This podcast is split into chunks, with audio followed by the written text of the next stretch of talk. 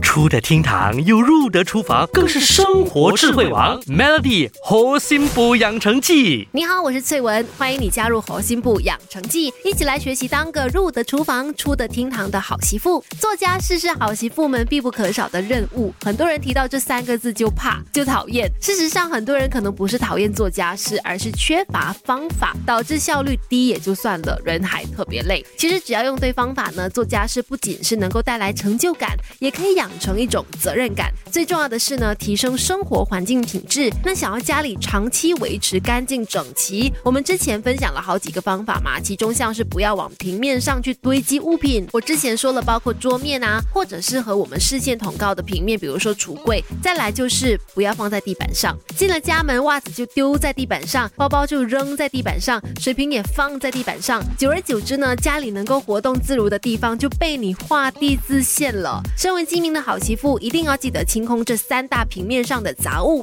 最后最后让做家事变得轻松。我觉得还有一个要点也很关键，那就是每天睡觉之前就把家里至少是客厅啦 reset 回到原状，把沙发整理好，电视遥控器归位，地板上不该有的什么小孩的玩具啊、课本啊都放好，该洗的杯子都洗好等等，让屋子回到原来该有的状态才去睡觉。隔天睡醒，除了有灿烂的阳光迎接你，还有个整齐的家陪伴你。那坚持这样的习惯，你会发现每天在家的时光也会变得特别温馨、特别愉快。Melody 猴心补养成记，每逢星期一至五下午五点首播，晚上九点重播，由美心和翠文与你一起练就十八般武艺。嘿呀！